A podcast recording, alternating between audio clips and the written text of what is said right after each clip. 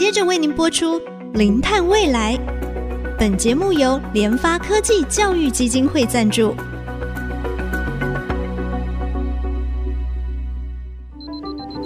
前瞻能源新方向，以科学与科技迈向近零碳排，智慧永续，与您一同开创零碳未来。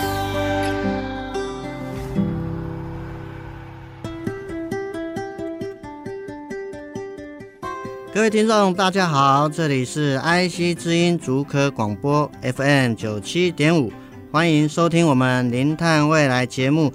第十集的播出啊，我是主持人贾欣欣。上一集呢，我们有跟大同大学电机工程学系的朱文成老师哈，分享过去他在参与国外太阳能的这个建制，特别是在印尼哈，跟我们分享说，在国外这种推动的过程当中，一些成功的一个关键。那当然呢，其实我们今天呢，要从一只小草谈起啊。当然，这一枝小草非常非常特别啊，待会会跟各位来做说明哦。我们知道呢，自在家乡三六八，天才乡民动起来。一个简单的小点子，也可以是改善家乡的大创意哈。所以这个是二零一八年开始啊，联发科技他们主办的自在家乡数位社会创新计划的一个竞赛啊。他们最主要的一个目的，也就是希望结合在地的一些青年朋友们，解决在地的问题哈。透过一些新创的一个方法，做一些新资讯。那当然，联发科技这边呢，就提供相关的一些资源技术。今天啊，非常高兴邀请到我们在第三届，也是二零二一年哈潜力奖的团队哈小草团队，他们是从智慧农业切入，并且呢，透过啊帮相关的场域呢做好这个节能节水，帮助农民呢一起来面对，比如说作物的缺水、干旱的问题呀，还有一些剧烈天气的暴雨。当然，他们现在也因为在这个联发科技的这个协助下，他们也开始了一些实际场域，而且并且也已经有 spin up 一个新创公司哈。今天我们非常高兴哈，邀请到小草团队的负责人哈陈奎仁哈陈先生啊，陈先生你好，哎大家好。其实我对农业啊，其实也有一些感触啦，因为早期哈提供气象预报的时候，其实常常看到农民哦，就是。红台来了，台风来了，他到底要不要抢收？好像蒙着眼睛跟老天爷对赌啊！所以其实我对农业的感触也很深。我想就是说，那个陈兄，您这边哈，当时哈在参加联发科技的这个创新竞赛的时候，是什么因缘让你会从这个农业的角度切入？那我本身是念计算机的，那以前从事网络呢，已经有设计有十六年的经验。在四年前，我发现哎，物联网是未来的趋势。然后希望可以把握这个机会，那我们就发现呢，我们现在气候变迁，然后呢会造成暴雨，还有温度的变化很大这样子。那我们联合国呢永续发展的目标 SDGs 呢，就是其中有一项就是拿对抗干旱以及洪水的影响作为永续发展的一个项目这样子。是是，所以我们就从这边切入，初衷呢是希望可以降低灾损，然后增加产能，所以我们就开发出一套物联网自动灌溉与排水系统。希望以从那个智慧农业来做出发。那我们最早的时候，我们是在屋顶上做实验。嗯哼。那那个时候的想法是说，哈，如果这套可以用到屋顶的话，我们可以帮助这个大楼降温。对。那这样就可以减少这个冷气的使用量。如果说我们降低冷气的使用量的话呢，就可以带来环境的一个正面的影响。那我这边也可以分享一个例子哈。嗯。我们屋顶呢，如果做绿化的话呢，可以大概降温呢六到七度。那每降一度的话呢，我们就可以减少我们的空调呢六趴以上的使用率。那每产生一度电呢，它大概呢可以产生零点六三公斤的碳排。对，那如果说我们每个月哈省六度电就好了，那一年呢就可以省下大概四十公斤的二氧化碳碳排这样子。啊，因为其实我本身对气候变迁这个议题，其实也是非常特别注意这样的一个问题啊。像屋顶的这个节能啊，确实是非常非常重要。所以您当时就是先从这个场域哈，从屋顶去节能开始。那另外，我想就是说，刚刚你有提到，就是说，因为现在很多的仪器啊，透过物联网来串联。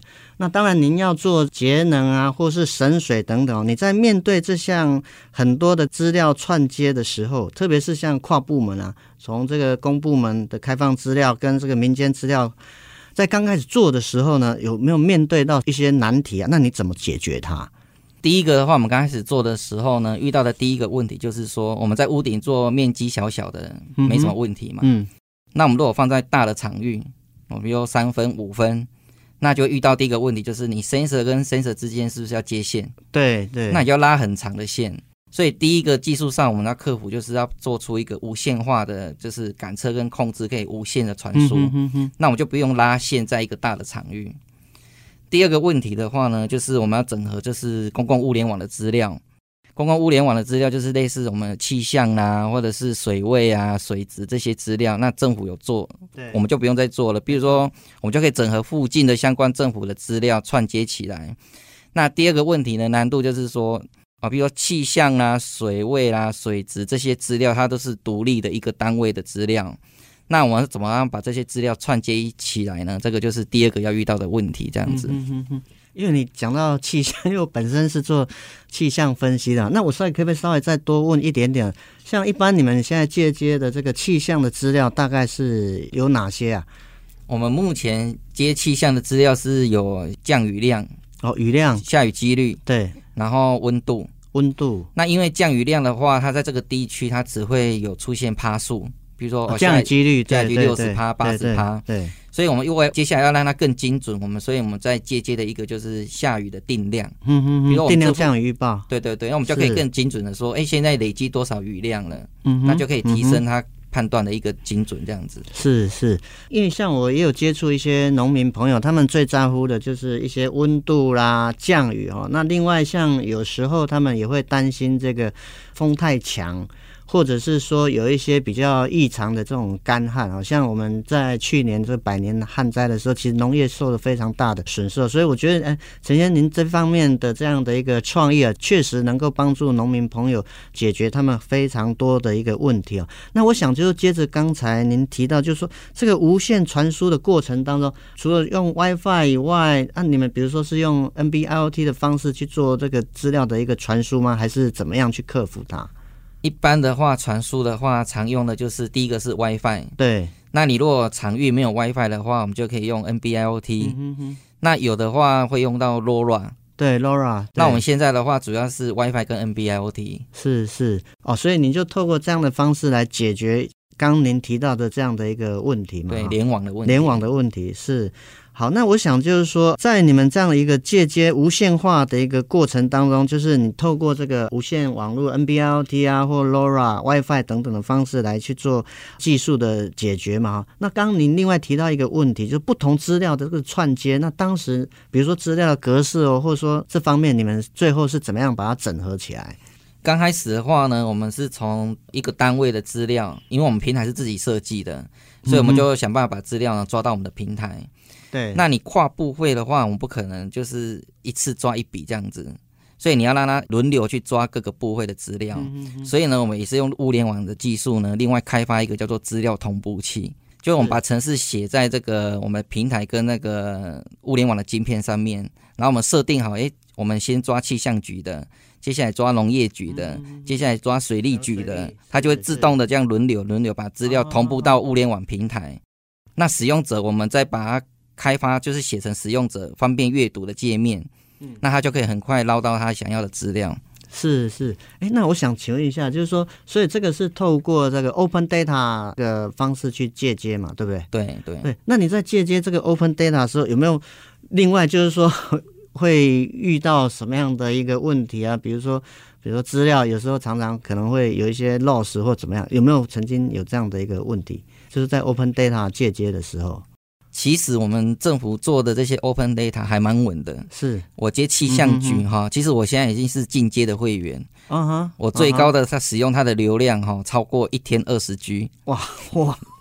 为什么呢？因为我最早设哦，想说频率设高一点，所以我就三秒钟读一笔啊，所以一天就很大。对对。不过我们现在已经有了资料同步器之后呢，我们把频率降下来，所以大概一天只要轮巡两笔就可以了。嗯哼哼我们还可以依照需求，但是现在不需求量没那么大，我们就把它降下来。是，所以气象局那边的资料，它整个流量就降下来了。嗯嗯。确实，就是说政府借接的这个开放资料哈，对我们一些新创的团体在借接这个资料的时候，确实是有非常大的一个帮助嘛哈。先休息一下，待会我们再回到我们零碳未来的节目。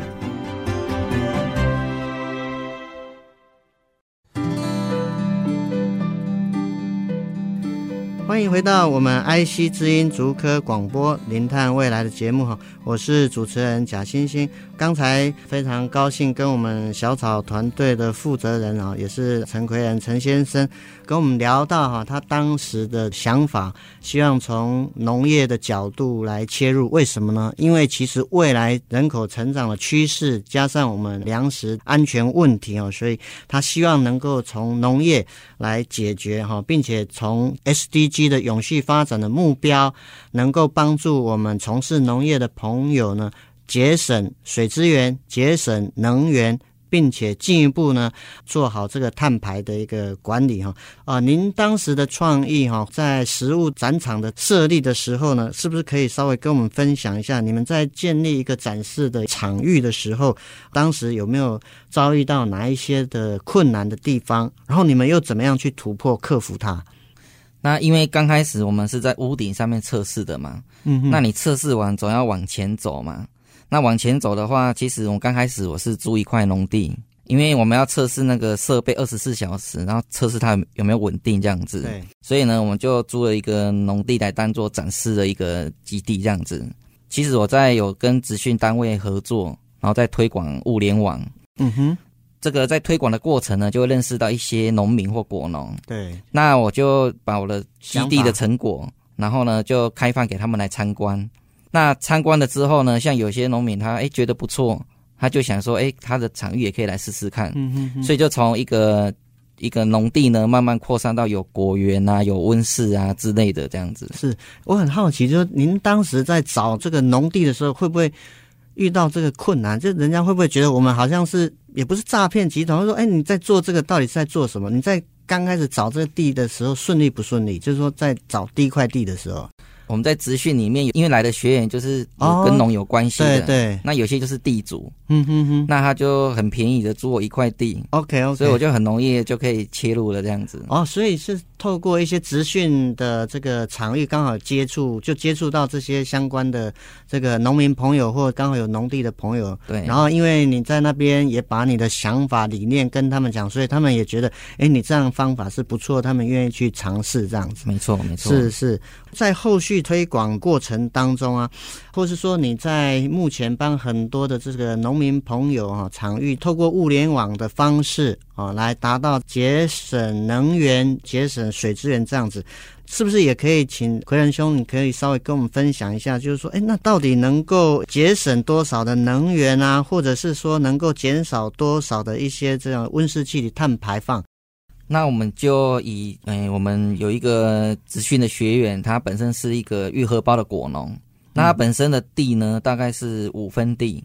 果农哈，我们知道我们是不是我们的水很不容易到那个植物的根部？对对。所以很多都用漫灌的，漫灌就是水直接在表面上。阴阴鬼啊，哎，阴鬼啊呢。那我们以五分地哈来做比喻的话，它一日用水大概十五吨。哇。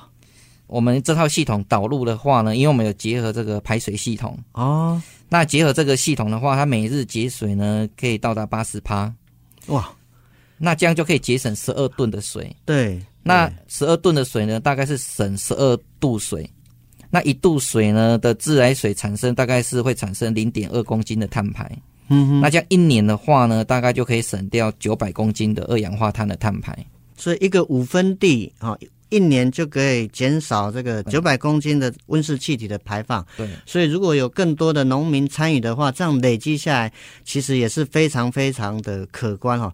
那么就是说，在能源上面，比如说省电上面，诶，你有物联网总要用电嘛？对。那在农地的话，你如果牵一条很长的线，也不适合嘛。嗯哼。所以我们就我们的设备里面，我们是用锂电池供电。哦，用锂电。那锂电池，然后再搭配太阳能板。那我们知道哈，我们 WiFi 在传输的时候，它送一次的时候就会耗一次电。嗯，那因为我们如果你你数据就是一直送一直送的时候，那你电很容易就没了。所以因为我们有场域在测试，所以我们都知道这个问题。嗯，后来怎么解决呢？我们在我们的物联网的平台呢，我们就可以设计说哈，如果说现在这个时段呢，它是要灌溉的时段，那我们就密集的送资料。嗯那如果说这个时段过了，我们就把频率呢降下来，比如说三十分钟再送一笔，所以有点动态调整这样吗？对，有点变频的方式。哦、变频的方式是。对，那这样子的话，我目前测试已经快一年了，就二十四小时运作都没问题。呀，所以这样子一个过程当中，你从这个调控变频的方式啊，对啊，在传输资料的时候减少它的这个能源的一个消耗，所以确实哈也能够帮助我们的农民朋友。在它的成本上面能够降低，并且其实特别刚刚你提到，就是说在水资源的利用啊，因为我们知道在未来整个地球发烧、气候变迁的大前提之下，其实水资源是非常非常的一个珍贵哦。当然，透过啊您设计的这一套的自动的一个灌溉系统啊，这样子一个五分地哈，一年可以节省这个九百公斤的碳排啊，所以我觉得这个真的是非常非常重要的一个帮助啊，特别是我。我们在进行啊抢救地球大作战的任务上面，也看到我们的小草团队他怎么样结合物联网，结合一些自动控制的方式来帮助我们的啊农民朋友哈。那当然，我想说最后进一步想说了解一下，就像你现在在整个一个场域示范过程当中。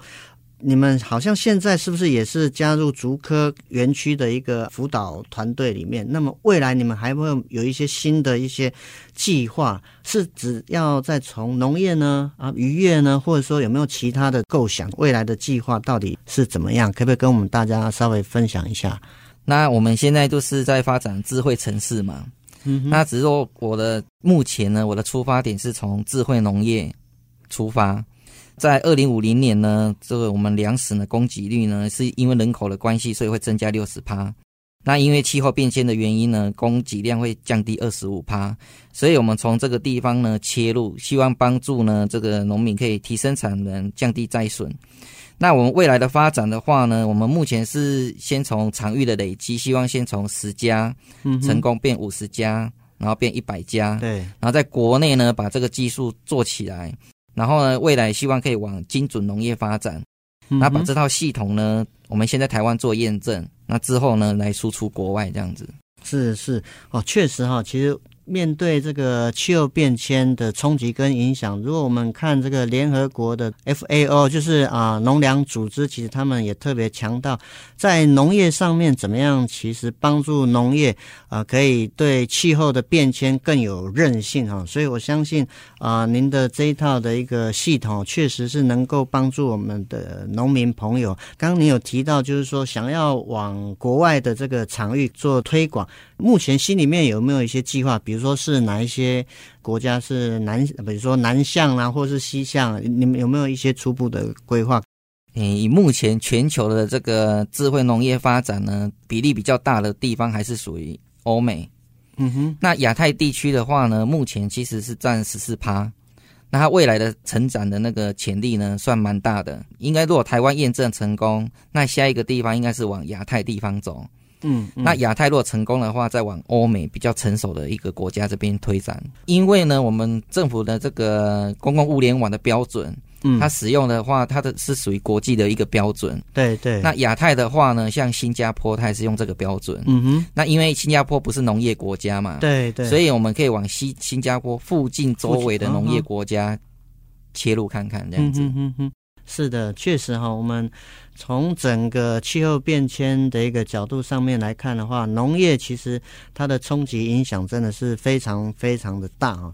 那么我们怎么样结合一些创新的想法？透过我们现在的 IoT 物联网以及一些 AI 的方式，哈，帮助我们的从事农业的耕作的朋友啊，或者是农企业，他们可以来进行这个抢救地球的大作战，从省水，从节能，其实进一步就等于哈减少这个温室气体的一个排放哈。那当然，我觉得。未来整个地球发烧的一个角度来看，还有刚陈兄一一直提到，就是整个人口成长的趋势，还有我们粮食的安全哦，确实是非常非常大的一个议题哦。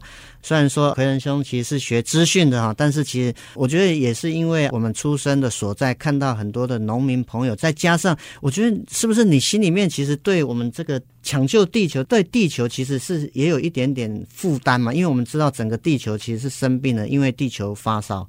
对，这是环环相扣的。是，诶，譬如说举个例子，我们如果说 focus 在说，诶，我们分析数据，提升产能，嗯，嗯，但是呢，我们却忘了摘笋这一块。其实你有时候摘笋，你再怎么努力哈，我们很努力的把这个产能做上来，但是遇到一次摘笋就没了。对对，所以呢，我的方向应该是说，提升产能的过程，我们也要注意摘笋。嗯，嗯，对，那这个就是一个比较全面的一个防范的一个方法。是哈，今天真的是非常高兴啊，邀请我们的小草团队的负责人哦，陈奎仁陈先生啊，他是学资讯的，但是其实他看到我们的农民朋友，以及看到我们的未来，其实面对气候变迁、农业的挑战，真的是非常非常大，所以组织了一个团队，透过他们团队的力量，结合新的一些创新的技术，来解决我们农民朋友在地的问题啊。那当然，我们的节目哈，除了在爱惜之音的官网 AOD 可以随选随播哈，其实也已经在 Apple Podcast 啊、Google Podcast 等等也都有上线哈，所以欢迎我们的听众朋友上 Podcast 记得搜寻关键字“零碳未来”哈，记得要按下订阅。才不会错过每一集的这个节目。今天再次谢谢我们的来宾哈，借着他的想法来帮助我们农民朋友一起来进行抢救地球的大作战。我们节目进行到这里，感谢大家的收听，我是贾欣欣，下周同一时间我们再会。本节目由联发科技教育基金会赞助播出，联发科技教育基金会。邀您一起响应近零碳排，以知识驱动更好的未来。